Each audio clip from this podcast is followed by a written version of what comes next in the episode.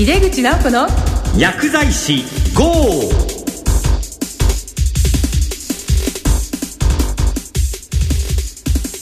こんばんは。帝京平成大学の井出口直子です。皆さんお元気でお過ごしでしょうか？あの私のおります帝京平成大学薬学部は看護学科も一緒にこの春いよいよ中野のあの再開発地区というですかね、えー、そこに移転することになりまして。まあ、今ちょっとこう引っ越しでてんやわんやな状況なんです。中野の駅からですね歩いて7分ぐらいのところなんですよね。学生も新しい気分でね。そして私も新しい気分で春を迎えることになるのかなというふうに思います。さて番組は薬剤師の方々に役立つ最先端情報をお届けし薬剤師を応援してまいります。今月は病院薬剤師について特集しています。この後病院薬剤師の方がゲストに登場します。早速井出口直子の薬剤師号始めていきましょう。井出口直子の薬剤師 GO この番組は手羽製薬の提供でお送りします。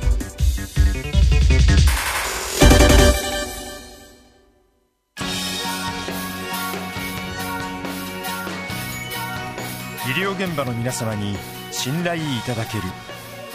そんなジェネリック医薬品をお届けすること。それが私たちの願いです。人生を微笑もう。ジェネリック医薬品の手羽製薬です。井出口直子の薬剤師 GO! 井出口直子がお送りしています。病院薬剤師にスポットを当てる2回目は病院薬剤師のキャリア形成とスペシャリストの仕事と題してお送りします。今回のゲストは兵庫医科大学病院薬剤部長木村武さんです。木村さんどうぞよろしくお願いいたします。こんにちは。兵庫医科大学病院薬剤部の木村でございます。今日はよろしくお願いいたします。お願いします。早速なんですけれども木村さんの現在までのキャリアを教えていただけますか？はい。えっ、ー、と、私はですね、まあ、薬剤師になりましてから、約20年間ぐらいは病院で勤務しておりましたので、まあ、病院薬剤師として、まあ、主には、まあ、入院患者さんのケアを中心に、えー、まあ、薬剤師の業務に従事していました。それで、ちょうど薬学教育が6年生になった年ですね。その時に、まあ、えー、母校であります、近畿大学薬学部の方に、えー、いわゆる実務科教員というような形で、えーー、ぜひ野学教育の6年生に力を貸してもらいたいという、まあ、要請をいただきましたので、それで薬学部の教員として近畿大学に戻ったというような経過があります。それで近畿大学ではちょうど4年間、本当はまあ6年卒業するまで学生しっかり見てあげたかったんですけども、えー、とちょうどまあ4年間経った時にですね、えー、現在の兵庫医科大学病院の方から、またちょっと現場で、えー、仕事してみないかという声かけがありましたので、現在の兵庫医科大学病院に臨床現場に戻ったというような形で、えー、と現在を迎えています。あのちょうど2006年のね6年生スタートの、まあ、その前後といいますか、うん、どうしてもこう実務科の先生がいないと教育ってできないから、うん、たくさんの先生がね病院からお越しになったと思うんですけども病院とこう大学っていうのはこう両方ご経験があるんですけれども何かこう、まあ、もちろん、まあえー、私の個人的な意見なんで、えー、一般的ではないとは思うんですけどもやはり今回のその6年生教育は、まあ、臨床教育に重きを置いていますので、うん、えー、かなりね、臨床現場で頑張っている薬剤師の方々が、これを機に大学の方に行って、薬学教育にまあ力を尽くすという形をとってこられたと思うんですけども、実際にはですね、その私たちのその臨床の経験を、うん、まあ、いかにそのリアリティを持って、うん、その薬学生にね、えー、今後どんな薬剤師を目指すのかということを、まあ、具体的に持ってもらうために私たちの役目があったかなというふうには思ってはいるんですがその臨床のこのリアリティっていうのも、まあ、現場にいてるからこそのリアリティだと私は思っていましたので、えー、理想を言えばもう臨床の現場で従事しながら、さらに現場の感覚をすぐまた、今日こんな患者さんがいたんだよとか、あるいは、まあ、こういうふうに薬剤師が今、やってるんだよっていうことを生で、えー、学生に伝えられるような実務家の教員っていうのは、これからもっともっとそういう形を作っていかないといけないんじゃないかなというのは思っています。えっ、と、まあ、今日のテーマは、やはりこうスペシャリストの仕事ということなんですけれども、うんまあ、木村さんが考えるにこう薬剤師が専門性を磨くことへの意見といいますかね仕事に対するお考えを教えていただけますか？はいそうですね、えっと、今やっぱり薬剤師は、まあ、普通の薬剤師ではなくて、うん、フィジカルアセスメントであったりとか、うん、まあ、専門薬剤師を取るとかっていうのに、まあ、目が向いているような気がします。もちろん私もあの賛成なんです。薬剤師が薬剤師のライセンスだけではなくてやはりスキルアップするためには一つずつそういったことを身につけていくということはとても大事なことだなというふうに思いますし、まあ、生涯研修といいますかね、えー、そういうのは大事だというふうに思ってます。でもまあちょっと懸念はしてますのは、専門薬剤師の認定を取ることが目的になっていて、その取ってから実際にその専門薬剤師として何をしたのかということをその示すことに対しては、まだまだ、えー、不十分な、えー、状況じゃないかなというふうに思っています。ですので、まあ、本来でしたら、その、今、臨床現場の中で、患者さんとか薬学ケアに実績貢献したらそれはもうそれだけでも専門薬剤師じゃないかなっていうふうに思ってるんですね、はい、今あの専門薬剤師っていうのはまあ皆さんよくご存知のところではがん専門薬剤師であるとか感染制御の薬剤師であるとか、まあそういったところでは、まあチーム医療の中で特別なスキルとか知識を持った専門薬剤師がチームの中で活躍するというイメージがあるんですけども、まあ、そうではなくて、本来例えばですね、まあ、循環器内科の病棟を担当している薬剤師、もっと言うと眼科の目ですね。眼科の病棟を担当している薬剤師。それぞれが例えば、その眼科の患者さんに対してですね、例えば点眼薬を適切に使って、眼圧のコントロールができるようになったという結果を残したら、もうその人はその時点で僕は眼科の専門薬剤師だと思うんですね。循環器でもそうでしょう。高血圧の管理とか、あるいは、まあ、心臓のカテーテルをした後の予後であったりとか、そういうケアがちゃんとできる薬剤師は、もうすでに認定を受けていなくても、循環器の専門薬剤師というふうに言えるわけなんですね。ですから、私はやっぱり薬剤師はスペシャリストの前にやはりプロフェッショナルであってほしいと思いますので、やっぱり薬のプロとしてちゃんと、まあ、責任ある結果を出すことが一番大事じゃないかなというふうに思っています。あの木村さんはあの日本腎臓病薬物療法学会というものを立ち上げからやられていて、はい、そうですねえっと、まあ、これはまあ、あの、前世にある1999年から、えー、関西人と薬剤研究会というのを、まあ、我々で発足したんですけども、やはり腎臓と薬っていうのはもう密接なつながりがありますので、薬剤師にとって患者さんの腎機能が、まあ、どれぐらいあって、そしたらその腎機能に応じた、その薬剤の投与設計であるとか、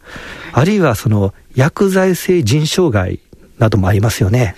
ですので、まあ、そういった中ですごく薬剤師にとっては、えー、腎臓の機能を見ながら、えー、薬物治療に関与するというのはとても重要であるというような、まあ、えー、いろんなこう声が上がって、今でも全国で17ぐらいの、えー、人道薬剤研究会が、えー、できていまして、まあ、そういった人たちからですね、いろいろ、まあ、えー、集まって協力をして、この2012年、ちょうど1年前になりますけど、2012年の1月に、えー、日本腎臓病薬物療法学会、まあ、学会としてですね、まあ、立ち上がったという経緯があります。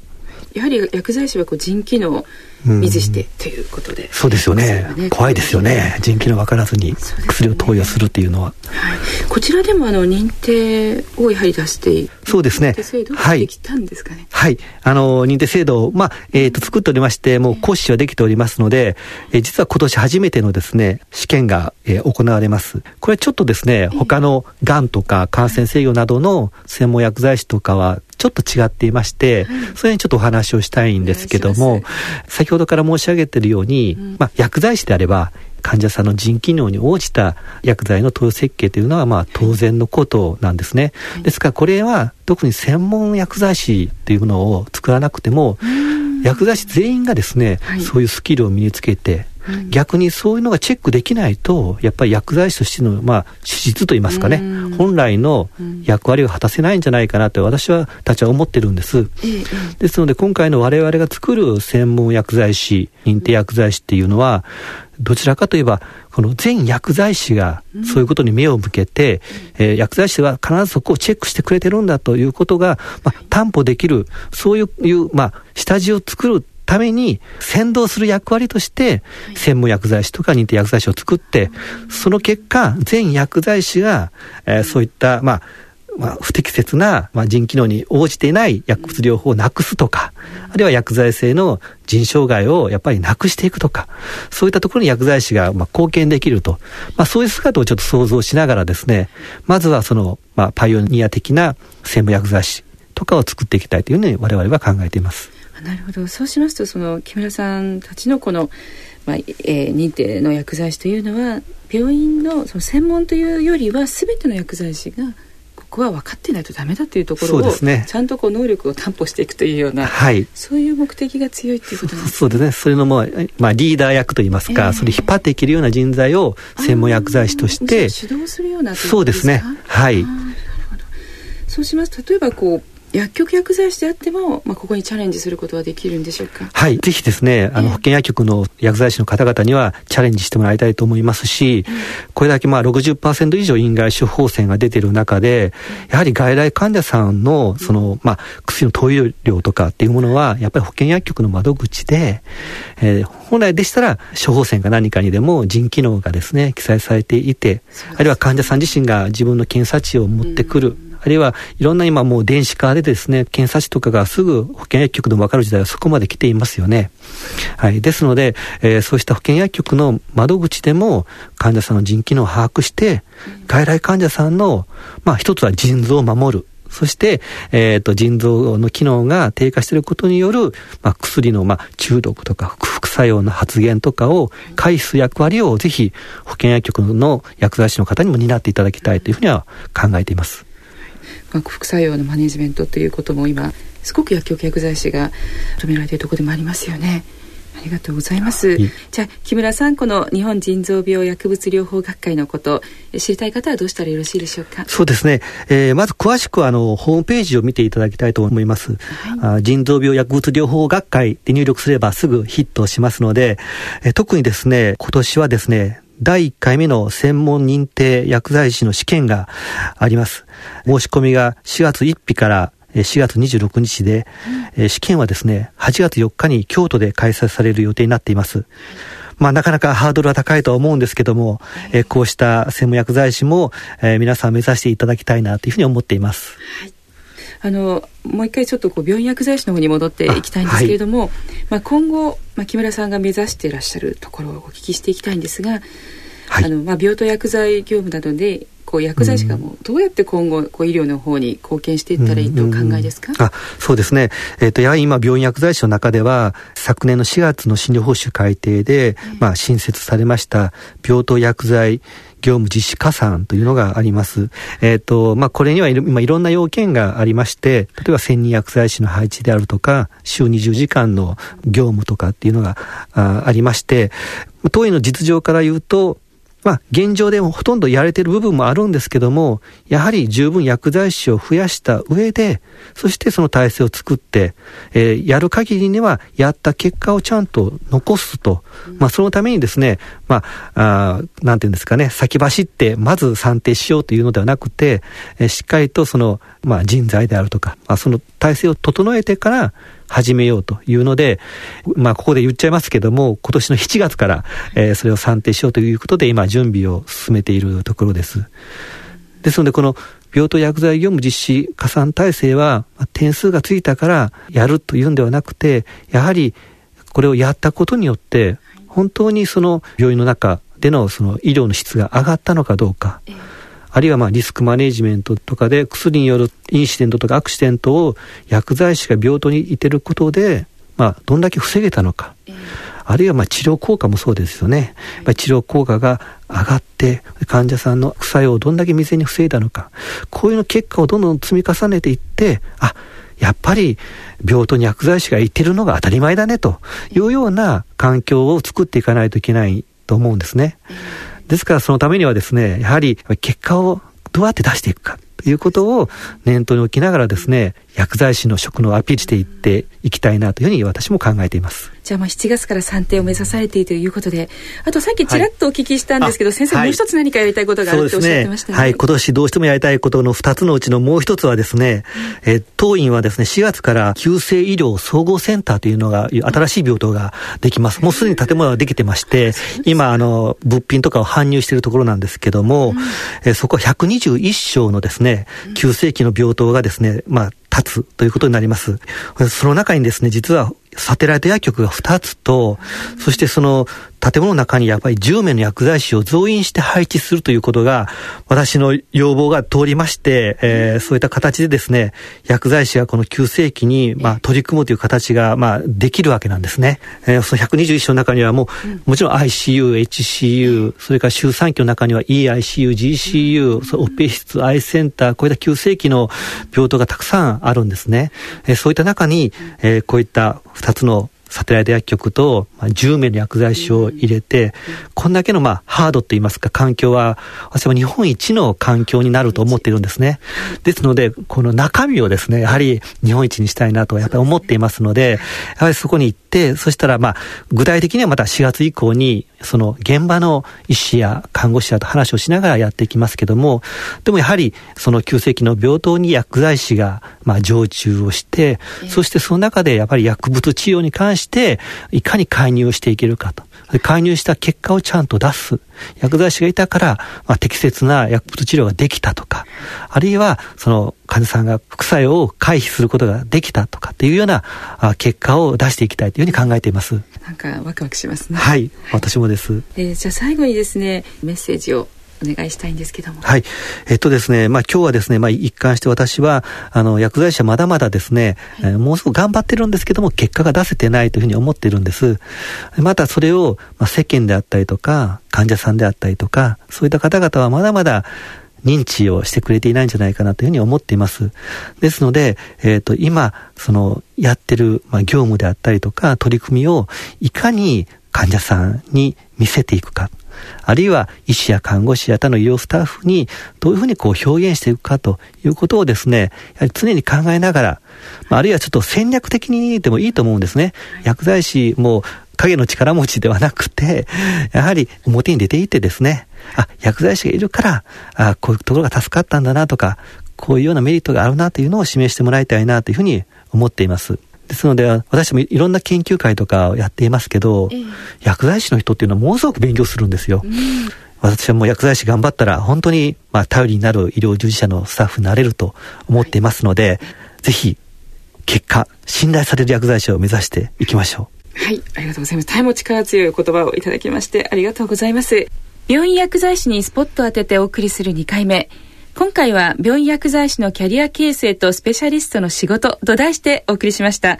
ゲストは兵庫医科大学病院薬剤部長木村武さんでした。木村さんどうもありがとうございました。はい、どうもありがとうございました。高度医療の薬から生活習慣病の薬までさまざまな医療の現場に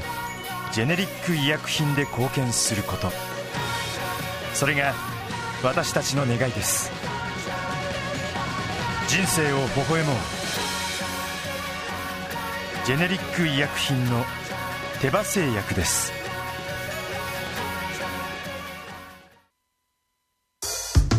帝京平成大学の井出口直子がお送りしてきました。井出口直子の薬剤師号いかがでしたでしょうか？今日のゲストの木村先生の話すごくこう元気の出るお話でしたよね。木村さんが立ち上げられました日本腎臓病薬物療法学会この認定の薬剤師、まあ、単なる専門薬剤師ということではなく全ての薬剤師に必要な腎臓と薬の関係ですね。このレベルアップのための指導者養成ということですね、まあ、すごく重要な意味のある活動だと思います。ぜひぜひ皆様もいろいろ調べて参加していただけたらなって思っています。さてこの番組は毎月第2第4水曜日夜8時40分から放送しています。